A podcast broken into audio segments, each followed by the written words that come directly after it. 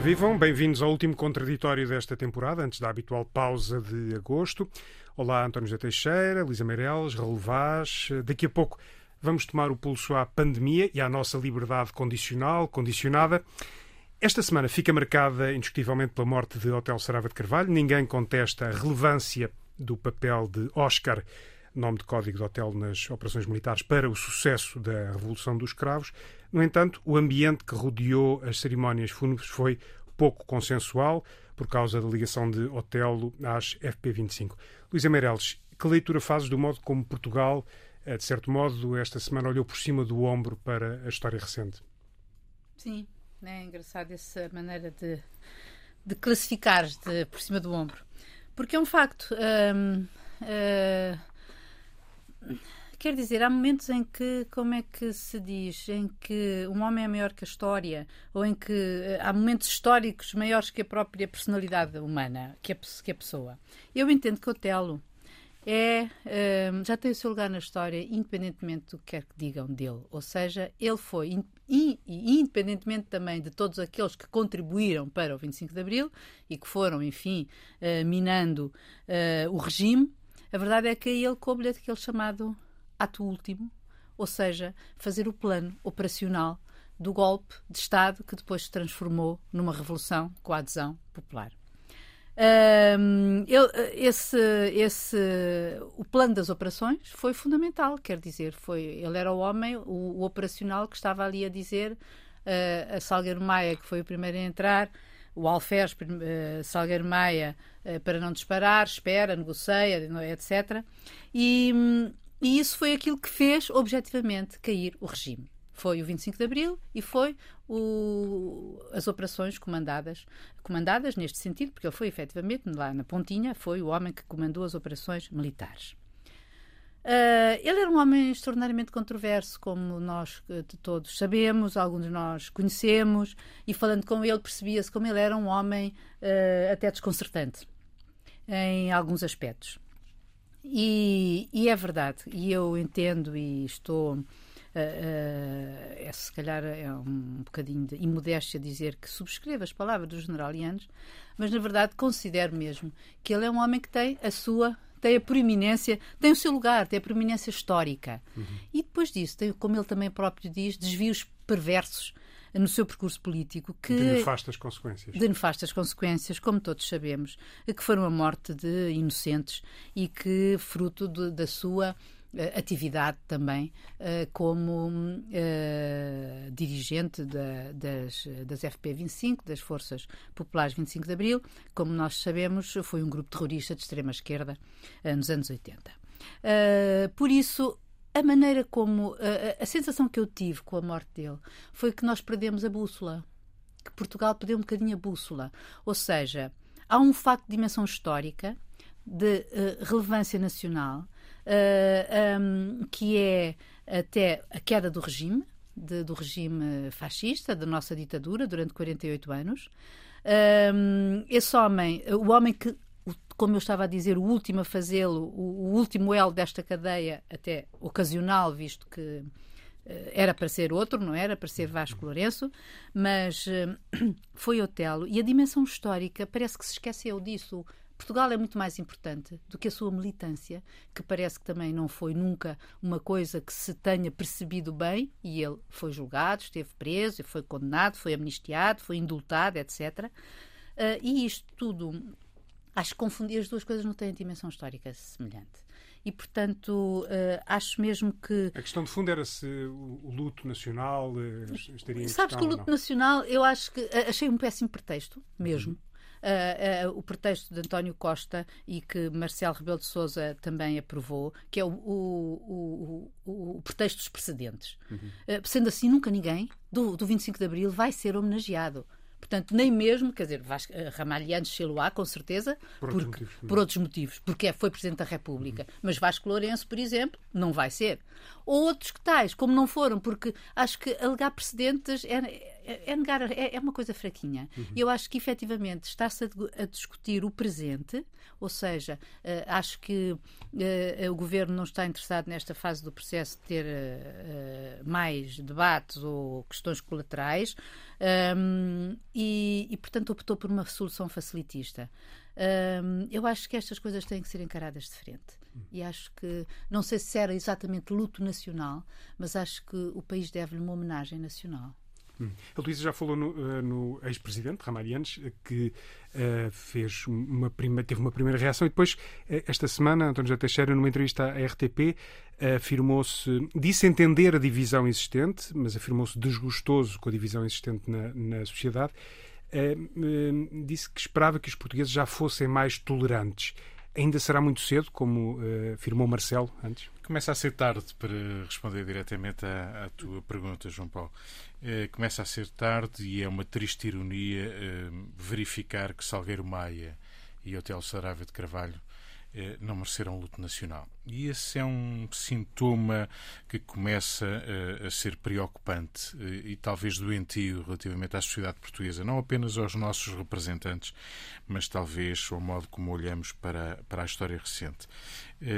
Hotel Saraiva de Carvalho, toda a gente o disse, e acho que isso até é abonatório, tinha várias facetas. tinha facetas louváveis e tinha facetas condenáveis, digamos assim. E já todos dissemos porquê. E há, essa parte é muito saudável, que é, na hora da morte, na hora da despedida, não se ficou, não se ficou pelas, apenas pelas palavras bonitas de circunstância, dizer o grande homem foi, foi, foi o uhum. autor de 25 de Abril. Não, eh, surgiram as várias facetas de hotel, eh, aquelas que, que nos orgulham e que eh, devem ser realçadas, sublinhadas, elogiadas. E, portanto, foi um homem que, na hora da morte, mereceu críticas e elogios. E, do modo geral, foram críticas e elogios que foram justos as críticas e elogios não devem ser impeditivas de, naquilo que foi fundamental, e o Otelo não ficou por julgar em relação às FP25. Uhum. Podia ter havido, digamos, uma bolha que tivesse que o tivesse salvaguardado, o tivesse uh, protegido no sentido de ter ficado além de um julgamento que Ele se sempre negou, foi julgado, condenado e cumpriu uma parte da pena. Exatamente. E aliás ainda estão por esclarecer algumas facetas. Uh, quero crer, não tenho a certeza, julgo que nenhum de nós tem a certeza. Obviamente que ele foi inspirador, obviamente que ele liderou as FP25, mas uh, não temos provas, não há. Hoje mesmo o advogado do hotel dizia isso mesmo, que, enfim, eh, no contacto que teve com ele durante o julgamento, que, e julgo que os familiares têm esse testemunho também de, do próprio hotel, eh, ele nunca, eh, aparentemente, não terá, não terá ordenado, nem terá aprovado aquilo que foi o instinto mortífero. Foram 18 pessoas que foram assassinadas pelas FP25 e isso o terá incomodado, sendo certo que também, convém dizer, ele nunca se distanciou nem nunca tomou uh, medidas que uh, tivessem uh, impedido que isso tivesse acontecido. E isso, obviamente, deve ser condenado e deve merecer censura. Agora, quer queiramos, quer não, o Hotel Saraiva de Carvalho foi a fronteira da liberdade. Foi a fronteira da liberdade no 25 de Abril. Sem ele, não havia 25 de Abril. Podia haver outra, outra data, haveria de certo, a, a, ditadura estava condenada, mas o 25 de Abril, como o conhecemos, como a história o retrata. Como foi é, feito. Como exatamente. foi feito, uhum. era impossível sem, eh, sem este comandante operacional. E, e, essa fronteira entre a ditadura e a liberdade vivemos-la em 74. Como foi de novo a fronteira entre as tentações uh, da, da da, da, chamada democracia direta, que obviamente encaminharia o país para a nova ditadura, acho que ele nos deixou, e esse contributo involuntário ficou como uma espécie de vacina quando o país já tinha uma democracia mais consolidada, para dizer que não era por aí que o país poderia ir.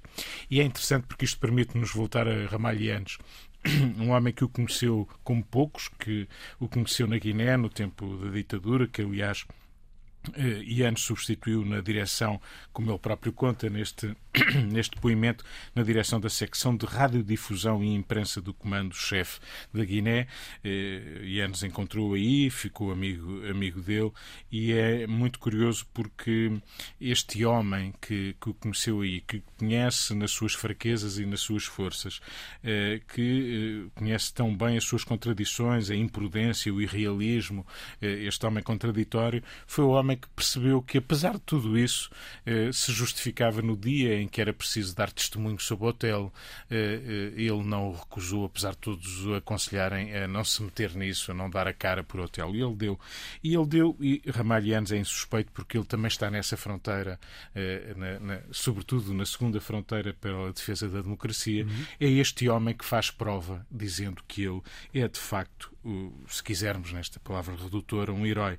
Eh, o depoimento de Ramalhianos diz a ele a pátria deve a liberdade e a democracia. E esta é a dívida que nada nem ninguém tem o direito de recusar. É, é, são as palavras deste depoimento. Ramalhianos é insuspeito. E se isto não chegar, Ramalhianos atribuiu-lhe a Ordem da Liberdade que Hotel uh, nunca levantou, ou melhor, só agora depois Foi da morte da família, família uhum. a família recebeu. Uh, Ramalhianos, eu julgo que é prova, uh, se dúvidas houvesse de que, que Hotel merecia o luto nacional como, ter, como mereceram outros, como, como Salgueiro Maia. Eu, enquanto português, sinto-me envergonhado que o meu país não tenha feito o luto por Salgueiro Maia e também por Hotel Sarava de Carvalho, pese embora as críticas e as condenações que podemos fazer.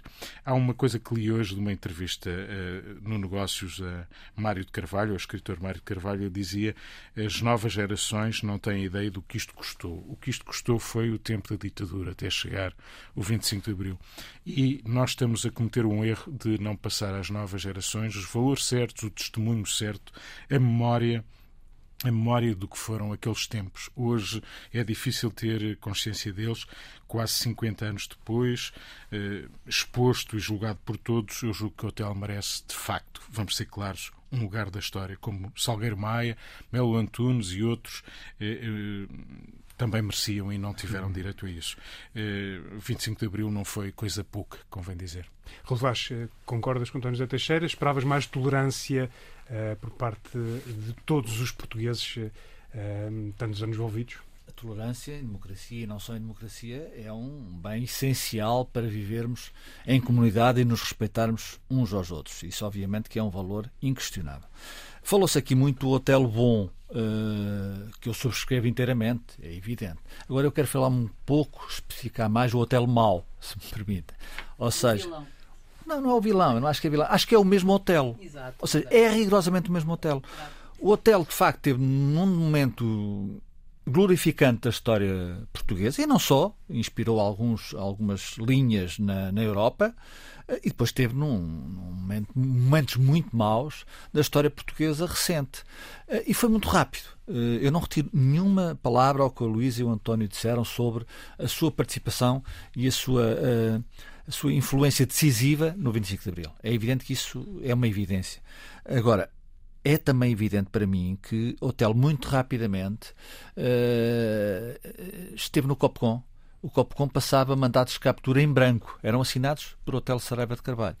Uh, esteve... no chamado PREC, portanto, num período Sim, mais período quente. Pré, período mais quente, que obviamente esse período é. Um período é, de radicalismo Percebe-se de radicalismo. É evidente que havia. O 25 de Abril não acabou com todas as pessoas que, que, gostavam do anterior regime, como é óbvio. Nem, nem acabou com todos aos abraços, como Nem acabou com todos os abraços. Isso, isso também é um deve-se ao, ao, movimento das Forças Armadas não ter havido derramamento, derramamento Sim, de sangue. Mas depois houve, digamos. Mas depois eh, houve, houve. Como é e é preciso também dizer, e eu tenho lido e, e, e, sou dessa história, ou seja, conheço essa história, que houve movimentos também uh, defensores de um regime que nós tínhamos vivido 48 anos, um regime absolutamente inqualificável, mas que houve. O, general Spínola foi Presidente da República, criou movimentos, um deles inspirou ou criou o MDLP, que obviamente também foi um movimento, uh, entre aspas, terrorista. Uh, e também matou gente. E também matou gente. Uh, se calhar não matou uh, os 15 ou 18 que os FPs 25 de Abril mataram, mas matou também gente. Eu não quero aqui justificar um erro de um com um erro do outro. Ou seja, ambos são erros que ficaram na história portuguesa. E o Hotel Sarabia de Carvalho, que obviamente era mais novo, uh, não direi que tinha mais responsabilidade, mas tinha mais caminho para sonhar e para andar, uh, sonhou coisas muito más.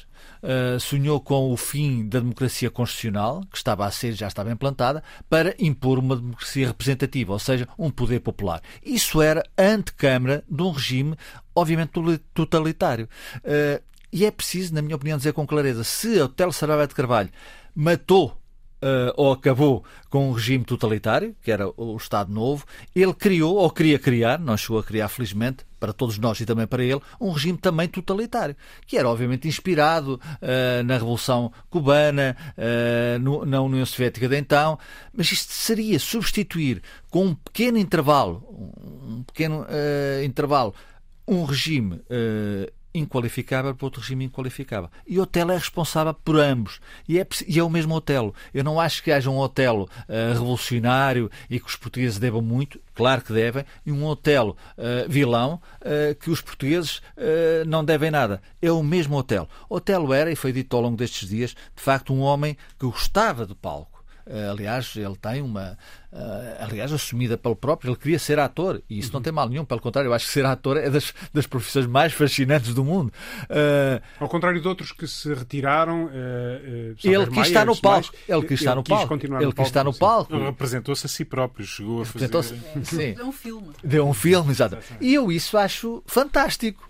Quer dizer, eu não, não, não, não tenho a mínima crítica a fazer a hotel ator, não tenho nada. Agora, o problema é quando ele quis estar no palco, que não era um palco uh, não era um palco criativo, era um palco muitas vezes destrutivo. E isso é evidente que os portugueses, e eu concordo com o António, nós vivemos numa sociedade uh, hiper meditizada, com as, o que se passa no outro lado do mundo sabe-se ao mesmo tempo neste lado. Uh, as novas gerações não sabem quem é Otelo. E eu acho que deviam saber quem é Otelo. Acho que uh, aqueles que estão mais, os mais velhos deviam ensinar isso aos mais novos. Agora, é evidente que devem ensinar o hotel todo. E o hotel que é único. É o hotel que, de facto, esteve no 25 de Abril, e isso devemos ao hotel. E o hotel que esteve na tentativa de destruir o 25 de Abril. De destruir o 25 de Abril. E este paradoxo existiu, esta contradição é viva, e, e isso, obviamente, também temos que dizer claramente aquilo que o hotel foi. Em suma, pelo que eu entendo das suas palavras, hum, compreendes que não tenha havido outro tipo de homenagem a, Compreendo, compreendo. Acho que António Costa e Marcelo de Souza, eh, que têm estado bem em muitas coisas, estiveram também aqui bem. Eu acho que é muito fresco. A história dirá, se calhar não dirá nunca. Eh, agora, eu acho que o luto nacional é evidente que eu também percebo porque é que houve luto nacional para Spínola com o argumento de que é Presidente da República. Eu acho que esse é um argumento falso, não, não é um argumento válido. Dizer, a pessoa não tem luto nacional porque só porque é Presidente da República. A pessoa tem luto nacional pelo valor que tem para uma sociedade, pelo valor que a sociedade reconhece, e isso é evidente, não é argumento para não dar luto nacional a Salgueiro Maia, uh, que obviamente é muito diferente do Otelo e, na minha opinião, para melhor, uh, ou não dar ao hotel. Portanto, isso é um argumento falso. E Mel Antunes e, e Vitor Alves e, tantos, o, o, o, o, grupo dos nove, para não ir mais longe, quer dizer que foi fundamental, foi fundamental uh, para terminar, João Paulo, foi fundamental para travar essa deriva uh, totalitária do Hotel Sarabé de Carvalho e de outros. E, portanto, nós devemos ao hotel isso, uh, devemos perceber o hotel nas suas duas múltiplas faces de um grande ator e, na minha opinião, uh, ficou o ator, uh, não ficou político e ele foi candidato à presidência, à presidência uhum. da República, teve uma votação expressiva, numa das vezes teve uma votação expressiva, 16 ou 18%, uh, contra Ramalhianos, que obviamente teria sempre uma votação, teve 60 e tal, e portanto, Hotel também quis ser político bem entendido, não, não, ele quis estar no palco, mas quis estar no palco da política. E ainda bem que nunca esteve. Vamos olhar para a frente, esperemos, e creio que concordarão comigo, que as comemorações dos 50 anos da Revolução, que vão começar em breve uh, e que vão estender-se ao longo dos próximos anos, uh, se farão certamente justiça. E falar-se-á do hotel, certamente. Falar-se-á do hotel e de todos e aqueles que estiveram envolvidos. E será a possibilidade de passar o testemunho às novas é, gerações. Agora, para... o, o Presidente Marcelo Rebelo de Souza está a homenagear todos os capitães de Abril. É está a fazer e questão e bem. E bem. Estamos de volta, segunda parte do contraditório. Depois de Marcelo ter afirmado um bocadinho irritantemente otimista, o governo já revelou de que forma pretende aliviar as medidas de prevenção e contenção da pandemia e, de facto, vem aí algum alívio. A percentagem de vacinação da população é agora, digamos, a referência, mas, Luís Amarelos, sobram ainda dúvidas, nomeadamente quanto a uma questão muito sensível, a vacinação dos mais novos. De que forma é que olhas para o plano que está agora desenhado? Olha, eu olho para o plano muito satisfeita. Uh, e que António Costa tenha dito que faremos o necessário e nada mais que o necessário. Uh, finalmente temos um discurso, ou pelo menos uma, uma rota, uh, que nos aponta a tal senda da libertação total da sociedade, que se tudo forem cumpridas as etapas, será lá para o outono. Exato, outubro. sim, final de outubro, então, quando já 85% da população estiver vacinada. Uh, como disseste, agora o Pereira assenta na vacinação, acho bem, porque efetivamente já vão sendo significativos os números e, e na verdade, hoje o grande combate, como se tem verificado até por esta quarta vaga, uh, o grande combate à pandemia passa pela vacinação. Uh, se não há, uh, enfim, Portugal já sabemos que até é um, um, país onde não existem grandes tendências negacionistas um, ou, ou, ou, contra negacionistas da pandemia ou contra a vacinação. A uhum. uh, nós temos um plano de vacinação de crianças uh, bastante grande. Uh, na verdade, a questão coloca-se mais em relação, ou colocou-se, coloca-se agora mais recentemente em relação às, aos jovens acima dos 12 ou a, até aos 18.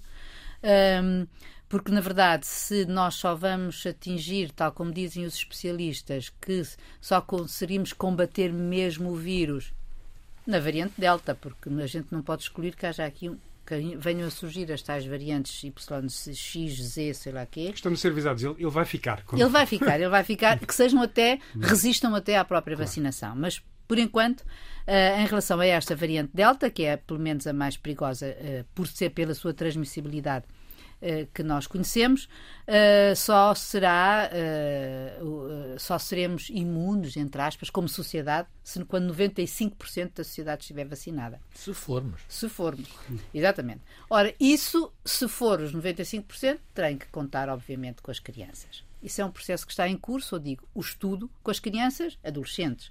Não estou a falar das crianças abaixo dessa idade. E é verdade que qual é a diferença entre um jovem de 16 ou 17 ou 14 ou 15? Um, uh, uh, bom, eu não sou médica nem especialista, mas sou mãe. Uh, e, e, já sou avó também, portanto, os meus netos ainda, as minhas netas ainda não atingiram essas idades, mas lá chegarão. Uh, e, e, eu acho que eu acho que é, é, o grande problema neste momento cabe a nós pais porque faça isto como entendemos a vacinação. Isso devemos ter confiança ou não. E acho que isto é, uma, é, uma, é um problema que nos, um, quer dizer, que nos interpela e que tem muito a ver connosco, porque protegemos as crianças, queremos protegê-las, eventualmente, eventualmente há efeitos perversos, não sabemos quais, ainda não está tudo conhecido, pois não, uh, mas Mas sobre este tema, a própria Direção-Geral de Saúde vai, ainda está a preparar elaborar... uma, uma posição. e o próprio António Costa disse ontem na conferência de imprensa que se a DGS, ele próprio, que já tinha anunciado que, as, que as, os jovens a partir dos 12 iam ser vacinados, uh, também diz que se a DGS concluir que não devem ser vacinados, também não serão de, sujeitos, sujeitos a testes. Um, eu só recordo, eu recordo que a grande maioria das nossas vacinas são para crianças. Uhum. E, e, e, e, quando uma, um bebê nasce e sai da maternidade, já leva uma vacina contra a hepatite B. Uh, e já não leva da BCG porque se considera que a tuberculose está extinta. E eu até fui ver o, o programa e com um ano a, a, criança já tem a vacina contra a hepatite B, difteria, tétano, tosse convulsa, poliomielite, meningite, sarampo, rubéola e depois aos 10 já tem a do papiloma. Agora, ou seja, existe uma tradição de vacinas. As vacinas, efetivamente, algumas destas vacinas que estão a ser ministradas uh, são, têm o mesmo tipo de, de base científica. Uh, eu confio nas vacinas, como tal, portanto, só posso dar a minha opinião como ser humano racional. Um, e hoje li até uma entrevista de um dos cofundadores da Moderna, que já não é, que é um biólogo canadiano, surgiu no Expresso, e ele dizia uma coisa muito interessante sobre as vacinas e sobre esta história das crianças, que, enfim, podem ser infectadas, como todos nós, são menos, eh, não é tão perigoso, etc, etc. As crianças com, com comorbilidades, sim senhora, toda a gente é a favor que devem ser vacinadas, mas ele diz todos os, todos os infectados podem servir de reserva de, do vírus e ser base para novas mutações. E depois disse uma coisa que me uh, pôs mesmo alarmada: é que cada um de nós infectado, o vírus sofre centenas de milhões, centenas de milhões de votações, numa, de, de mutações numa só pessoa.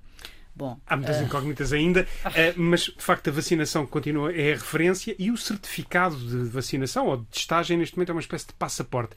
Ontem, quando, uh, depois de ter sido anunciado este, o, o plano, enfim, as próximas fases do plano, o infecciologista António Silva Graça dizia na Antena 1 não entender que se continua a exigir o certificado para os restaurantes aos fins de semana. Um, aqui, quer dizer, estamos no campo da, da ciência e, do, e da política. António José Teixeira, como é que olhas para esta. Pois, para, eh, para, estes limites que estão a ser traçados, mantidos? As cautelas e os calos de galinha, não é? Um, Vamos ver, nós sabemos, eh, apesar do de, esforço da ciência que foi muito significativo durante este tempo de pandemia, eh, talvez hum, como nunca, os resultados, a vacina foram para aquilo que era o padrão conhecido muito rápidos. Eu julgo que não há nada, infelizmente é normalmente pelas piores razões, não há nada como uma ameaça muito forte à nossa sobrevivência para a mobilização eh, da sociedade, dos Estados, do, dos indivíduos neste sentido. Ainda não é a altura do balanço, mas eh, tentando, enfim, alguma distância em relação a este ano e meio, sensivelmente, que levamos, eh, é impressionante, e isto por causa da libertação, é impressionante o que nós aceitamos, nós sociedades, não apenas em Portugal, mas de, pelo mundo fora, como condicionamento à nossa liberdade, à nossa vida eh, como a conhecíamos, sem certezas de que as democracias tinham instrumentos suficientemente eh, fortes do ponto de vista legislativo que justificassem tamanhos estados de emergência, de calamidade eh, em que ainda vivemos, eh, e que eles tenham sido, apesar de tudo, claro que houve muitas violações de, de regras, mas de um modo geral as sociedades reagiram com alguma com algum conformismo. Houve aqui e ali eh, algumas escaramuças, revoltas, violações sobre, de regras. Aquela discussão sobre a aplicação uh, dos, dos telefones, enfim, muito essa, se talvez tenha sido o pormenor, e se deve ser à entrada e quantos, é que, devem estar quantos é que devem estar à mesa e se é até às 21 horas ou às 22 ou às 22 e 30 Claro que a discussão não, não morreu, mas eh, a, a reação das sociedades à ameaça, a uma ameaça tão forte como esta, que punha em causa a, a, sobrevivência, foi muito significativa. E eu, sem querer mudar de tema, obviamente que este é um tema de futuro, se nós tivermos comportamentos semelhantes, eh, mantendo os valores essenciais, nós não perdemos a democracia, nem os parlamentos, nem a capacidade de escolha, de reprovação, de crítica, etc. Felizmente, de um modo geral, apesar de em alguns países se aproveitar esta oportunidade, mas não foram, não foram a maioria, na Hungria, na Polónia, etc. Identificamos, obviamente, que eh, derivas eh, que a pretexto da segurança eh, introduziram. Mas já lá estavam as, as já lá estavam as sementes, foi apenas aproveitar o momento. Mas, de um modo geral, se nós conseguirmos, em relação às alterações climáticas. Perceber que a ameaça, como aliás nas últimas semanas temos visto eh, no coração da Europa, dos países mais desenvolvidos, eu lembro de ver uma cidadã alemã dizer: Bom, eu pensei que isto só acontecia nos países mais pobres, pois, pois, é, pois é. acontece é. na Alemanha com aquela violência. O, o, bicho teve essa virtude. Exatamente. E portanto, isto. Se, se, se, se Sim, permanece claro, as repercussões se é consistente. É, isto para não me desviar daquilo que era o essencial. Eh, é evidente que nós temos que aceitar regras, é evidente temos que, chegados aqui já com vacinas, a vacina percebemos que eh, o risco de morte é reduzido, eh, digamos, de uma forma bastante significativa nos vacinados. Só 2% dos internados têm vacina. Eh, desculpa, só, eh, só 2% daqueles que chegam a internamento nesta fase estão hospitalizados é, é que têm vacinação completa, o que quer dizer que a vacina é bastante eficaz e, portanto, devemos nos vacinar. É esse, é esse o grande, a grande garantia que temos pela frente. Mas até lá, Nós, com mais libertação ou menos libertação, um dos ensinamentos que ficou é que não estamos dispensados, enquanto indivíduos, enquanto famílias, enquanto sociedade, de todas as cautelas necessárias. Claro que depois podemos discutir, mas será preciso o certificado para entrar no restaurante ou não? mas já semana, devemos estar vacinados. Durante a semana não é preciso. Exatamente. Portanto, É uma discussão possível. Claro que há muita dificuldade em regulamentar, porque as situações das pessoas são diversas, o, o contexto em que a regra se aplica são diversos, não são, não são iguais, mas o essencial continua a passar e é bom que todos nos convençamos disso. Um simples gesto, vejam como a higiene das mãos, que quando noticiávamos que os médicos não a praticavam, os cirurgiões mais em concreto, com eh, o rigor necessário. E como quando passam a praticar eh, a lavagem das mãos com rigor, isso diminui a mortalidade. Quer dizer, este simples gesto que evita que a gripe progrida, eh, portanto, estas cautelas, eh, nós observámos os japoneses, não é? Em períodos em que se estavam engripados, levavam uma, uma máscara e era estranhíssimo. Bom, isso foi um hábito social que, obviamente, os protege os próprios e protege os outros. Provavelmente alguns hábitos vão manter-se, talvez a consciência de uma maior Sim. necessidade Exatamente. de higiene. E mesmo esta questão das crianças, que é altamente difícil de uhum. ter uma resposta, nem os especialistas se entendem. A questão que agora se coloca, por exemplo, em relação a elas é que quase toda a gente diz que, porventura, as crianças eh, não precisariam de ser vacinadas porque não está, está por provar que elas sejam tão vulneráveis assim, mas a vacinação de, das crianças e adolescentes pode ser muito importante para a comunidade. Eh, aliás, ao, ao contrário daquilo que é habitual noutras vacinas, em que o primeiro benefício, digamos, mais constatável é da própria criança, obviamente também é o benefício para a sociedade. Aqui o grande benefício que se identifica com a vacinação das crianças é que isso tenha para a comunidade um, um, um, eh, uma utilidade bastante grande. E é nisso que estamos. Uhum. Eh, eu julgo que o, resumo disto para a libertação, a libertação total, nunca existe em coisa alguma, também não vai existir aqui. Vamos ter que conviver com, eh, com, com o dito bicho para não morrermos da cura. Em termos políticos, relevás, ao longo deste processo, uh, houve grande sintonia entre Presidente e Primeiro-Ministro, depois uhum. houve aqui uns arrufos, vou chamar-lhe assim, e agora parece, não sei, parece que estamos outra vez a atingir aqui uma zona de aproximação, será assim? O resultado é até ver muito positivo. Eu já disse aqui que tenho imenso respeito pelas pessoas que conduziram e conduzem eh, esta pandemia a nível de decisão política. Uh, percebo até que o governo, particularmente, se tenha ancorado regularmente na opinião dos especialistas, uh, porque obviamente o bicho é desconhecido e vem mudar de facto muitas, muitas, muitas coisas e hábitos. Em relação à aproximação, até fez, repara, até fez de, de Marcelo Belo de Souza um otimista irritante e fez, na minha opinião, de António Costa um cauteloso irritante.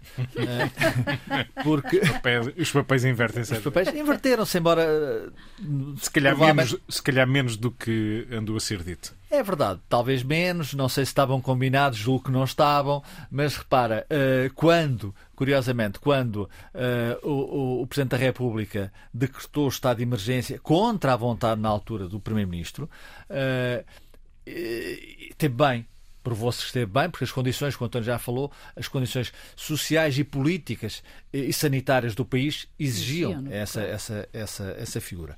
Eh, e agora, eh, quando eh, Marcelo Belo Souza, ao longo dos tempos, já mais recente, veio dizer que contrariar a atitude do governo é preciso abrir, é preciso, é preciso agora acabar com o discurso de medo. E de facto é preciso acabar com o discurso de medo, porque senão nós uh, morremos, morremos bem entendido, no sentido figurado, do, da própria, do nosso medo. E não há nada mais. o medo é inimigo da coragem. Portanto, isto é preciso coragem perante isto. E é evidente que os dados, os factos que temos em cima da mesa, mais de metade ou metade da população portuguesa uh, vacinada completamente na segunda dose. Uhum. Claro que haverá terceira dose, depois para o ano ou daqui a dois anos, é inevitável. Uh, os números de, de, de, mortalidade e mesmo de cuidados intensivos não têm nada a ver com o que foi uh, no pós-Natal e naqueles meses uh, trágicos e tremendos de fevereiro, março, e janeiro, fevereiro, março e abril. Evidente, nós temos que viver. E, portanto, essa parte política, é evidente que Marcelo Belo de Souza uh, não concordou sempre com António Costa, António Costa não concordou sempre com Marcelo Belo de Souza, e é evidente que perguntar-me-ás, ou perguntar-se-á, isto deixa danos para o futuro? Eu acho que não. Acho que não. Acho que uh, algures no horizonte uh, da tal libertação, uh, eu diria que a liberdade está a passar por aqui, uh, mas é preciso também construir e consolidar essa relação política em função do que se trata da pandemia. Os danos serão de outra ordem. De economia é os justamente... danos são, Exatamente, os danos são de outra ordem de economia. e ainda estamos longe de perceber o verdadeiro impacto ou já então, conseguimos fazer uma ideia? Eu acho que estamos longe, quer dizer, isto vai ser muito, vai ser muito lento. É evidente que o PIB cresceu no, no, no último trimestre 15,5%. Agora, isto dito assim, a cru, pá, isto é a, bendita pandemia. Não, é o contrário, ou seja, partimos de uma base, uh, partimos do fundo do fundo, uh, ou quase do fundo do fundo. E, portanto, os danos são, vão ser uh, na economia, vão ser na sociedade, já estão a ser na sociedade. Na, na sociedade. O, o fosso social alargou-se e cavou-se. E, obviamente, também são políticos, porque aquilo que Marcelo tem pedido uh, extra-pandemia, mas no contexto da pandemia, uh, lideranças novas uh, para ter uma alternativa a António Costa, não quer dizer que o Presidente da República esteja ou, queira que António Costa vá em 2023 para a Europa, mas é evidente que isso. Eu acho que a pandemia teve algumas coisas, pequenas coisas, virtuosas. E uma delas foi fazer emergir as condições do país, as reais condições do país, e outra foi uh, acabar, de certa forma, pontualmente, com aquela articulação excessiva, uh, pelo menos que havia uma percepção pública dela, entre o Presidente da República e o Primeiro-Ministro e o Governo. E isso, a divergência, uh, bem por esta causa, que é uma causa terrível, mas a divergência muitas vezes é construtora de alternativas e de caminhos diferentes. Portanto, eu acho que Marcelo tem razão quando diz acabe-se com o discurso do medo, vamos libertar nos António Costa percebeu uh, isso, uh, chegou ao ponto, julgo eu, que avaliando toda a situação com os especialistas, há condições para Portugal se libertar. Há erros de percurso, mas agora eu acho que temos que olhar para a frente. Uh, há erros ainda ontem. Repare-se, uh, as falhas de comunicação que tem, temos vindo aqui a, a falar ontem, a, a, falha dos bares, que uhum. muita gente dá importância a isso, eu não dou importância nenhuma, sinceramente. Enquanto for a esse nível, não dou importância Convém nenhuma. deixar claro que domingo já é possível ir beber um copo. Exatamente. Isso é Até às duas da manhã. Até às duas da manhã. E, e, com certificado. E todos nós, uns mais do que os outros, precisamos disso. Ou seja, para matar o bicho, eh, é preciso também libertar a sociedade, porque há condições para isso. E esse trabalho foi feito com divergências entre o Presidente da República e o Governo Esperamos, eu acho, estou convencido que o resultado vai ser tremendamente positivo. E aqui chegados, antes do brinde, o que fica por dizer, Luísa Meirelles?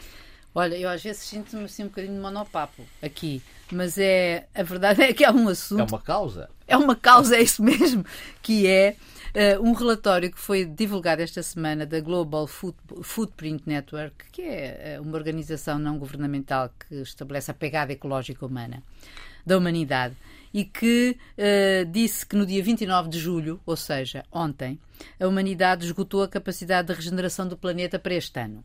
Ou seja, a partir e ainda do falta ano. muito. Pois, uh, a partir deste ano estamos a viver a crédito.